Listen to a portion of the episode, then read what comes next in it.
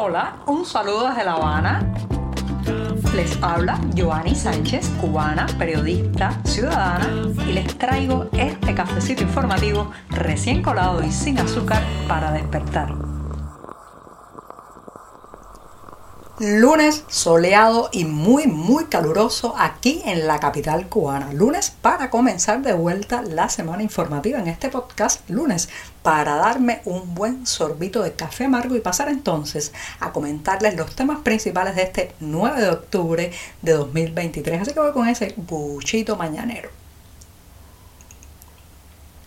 Después de este cafecito sin una gota de azúcar, les comento que muchas veces se tiene la impresión de que aquellos profesionales médicos cubanos que han logrado obtener una misión en el extranjero para irse a trabajar como galenos en algún país, pues la pasan muy bien y son unos privilegiados de la vida y eh, han cumplido ese sueño que les permitirá, digamos, tener una existencia más holgada, con más recursos y quizás también importar muchos productos electrodomésticos, muebles y otros recursos a la isla. Bueno, pues esa es una ilusión muy dolorosa para un grupo de médicos que está ahora mismo en Angola. Ellos se quejan de que pues reciben muy pocos recursos para mantenerse y alimentarse en ese país africano y que eh, en Angola la inflación ha ido elevando el costo de la vida y sin embargo pues lo que eh, les paga la parte cubana, la empresa cubana que es conocida como Antex, Corporación Antillana Exportadora, bueno, pues lo que les paga es el equivalente a unos 100 dólares en la moneda local. Y con ese dinero tienen que sobrevivir cada mes, reitero, a pesar del alza de los precios de los productos básicos. Y no solamente se trata del poco dinero que reciben para sobrevivir, sino que además pues tienen muchos problemas, por ejemplo, para salir de vacaciones, hay irregularidades en los permisos para a visitar a sus familias en la isla y por otro lado serios retrasos para traer lo que se llama el menage de casa, que son los productos que van acumulando durante su tiempo en estas misiones en el extranjero, que después tienen el derecho a traerlos en contenedores a la isla. Mucha gente, señoras y señores, acepta este tipo de misiones para poder adquirir desde un refrigerador hasta un sofá unos colchones para la cama y mantiene pues la esperanza de eh, importar todo esto al país y a partir de ahí, bueno, pues hacer, digamos, su existencia más llevadera y más cómoda. Pero imagínense que esos contenedores con las pertenencias de médicos que hace años ya terminaron su misión en Angola, siguen a la espera en los puertos para ser trasladados a Cuba. De eso se quejan también, de retrasos, dilaciones, no les dan respuesta, incluso cuando Miguel Díaz Canel visitó Angola recientemente, el grupo de médicos de ahí llevó eso como una queja al equipo del gobernante cubano. Les dijeron que sí, que se iba a resolver, que ahora sí. Lo cierto es que entre demora, malas pagas, pésimas condiciones eh, en las que viven, muchos de ellos viven hacinados en eh, pequeños espacios, varios médicos, otros pues están en situaciones también de inseguridad y peligrosidad para su vida, hay que añadir que esta gente no obtuvo de manera fácil una misión en el extranjero. Muchas veces son procesos rigurosos eh, de selección donde hay, digamos, muchos traspiés puestos por los propios colegas para, eh, pues, digamos, sobresalir y que sean ellos los elegidos para estos viajes eh, a otros países o para este trabajo en otros países. Y bueno, pues todo se convierte en una lucha intestina dentro de los propios hospitales a ver quién sale, digamos, beneficiado con uno de estos trabajos en el extranjero. Bueno, además de eso, cuando llegan ahí, la situación de vida es insostenible, según pues denuncian varios de estos médicos a eh, han denunciado en, en, sus testimonios a la redacción del diario 14 y medio.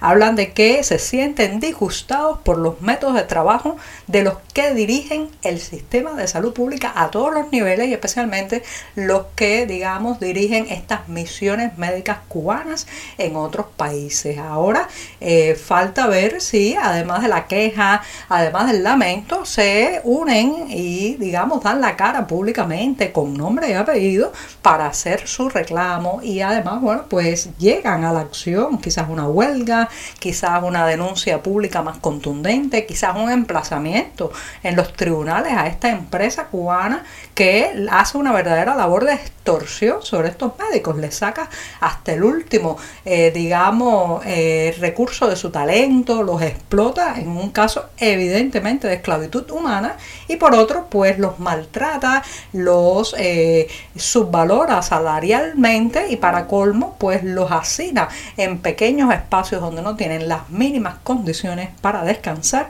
después de una ardua jornada de trabajo. La importación de carne de pollo desde Estados Unidos sigue creciendo y creciendo. Se ha sabido que en agosto pasado se compraron a ese país más de 35 mil toneladas del producto. Esto, señoras y señores, es un récord eh, histórico. Recuerdo que en diciembre de 2022 ya se había marcado un hito con la compra de más de 30 mil toneladas, pero este número de agosto de 35 mil pues lo supera ampliamente. ¿Por qué está dado este aumento? ¿A qué se debe? En parte porque la producción nacional de las granjas avícolas nacionales es prácticamente inexistente y también porque el pollo ha venido a llenar los espacios que digamos otras proteínas, otras proteínas eh, animales han eh, dejado eh, vacíos por su falta. Estoy pensando en la carne de cerdo, también en otros productos como la res que prácticamente pues han desaparecido de los platos cubanos y ese espacio, ese hueco, ese vacío ha venido a llenarlo de una manera u otra el pollo. Eh, las imágenes hablan por sí solas. Recuerdo que este fin de semana en el mercado eh, del ejército juvenil del trabajo de aquí, de mi barrio en Nuevo Vedado, pues empezaron a vender cajas de pollo de Estados Unidos y era muy significativo que en ese lugar que es controlado por las Fuerzas Armadas y que era un símbolo de, eh, pues, digamos, el comercio con productos nacionales se esté vendiendo ahora en lugar de el cerdo, eh, digamos, criado en los campos cubanos, pues se esté vendiendo el pollo que viene de ese país que la propaganda oficial llama el enemigo.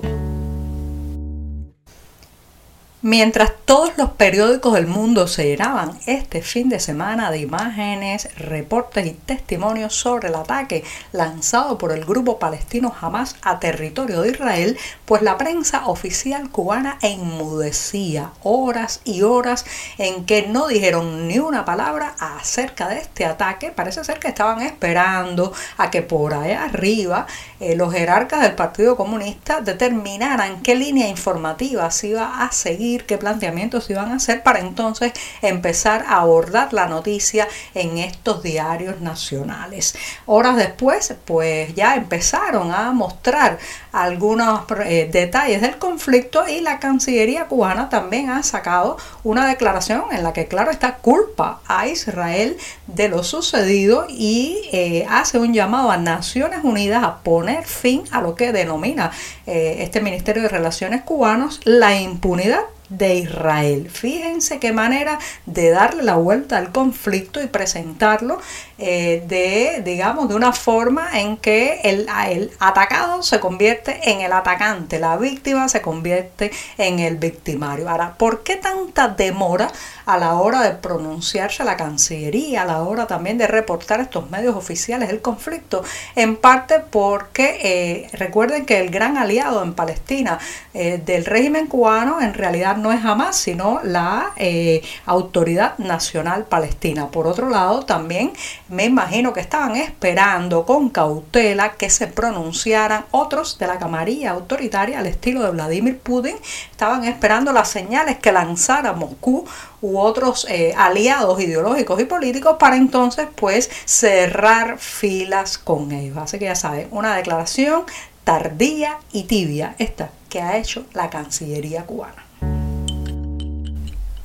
Un verdadero lujo sobre el escenario. Así defino a la obra de teatro con la que voy a concluir el programa de este lunes y que se presentará en cartelera a partir del 14 de octubre, el sábado 14 de octubre en la ciudad estadounidense de Miami. Se trata de la pieza Si te mueres te mato y la catalogo de lujo porque reúne a dos grandes de la actuación cubana. Por un lado, la actriz Beatriz Valdés y por el otro, Juliette Cruz dándose la mano en esta comedia que dirigen Alexis Valdés y Leandro Tamayo. Se trata de una historia de humor negro que pues une a dos mujeres que cuidan a una anciana rusa cuando ella muere accidentalmente en lugar de enfrentar la tragedia y el desempleo pues estas dos mujeres convierten la situación en una oportunidad para mejorar sus vidas. Promete, promete muchas risas esta comedia. Si te mueres, te mato. Y con eso sí, me despido hasta mañana martes. Muchas gracias. Por hoy es todo. Te espero mañana a la misma hora. Síguenos en 14medio.com. También estamos en Facebook, Twitter, Instagram y en tu WhatsApp. No olvides, claro está, compartir nuestro cafecito informativo con tus amigos.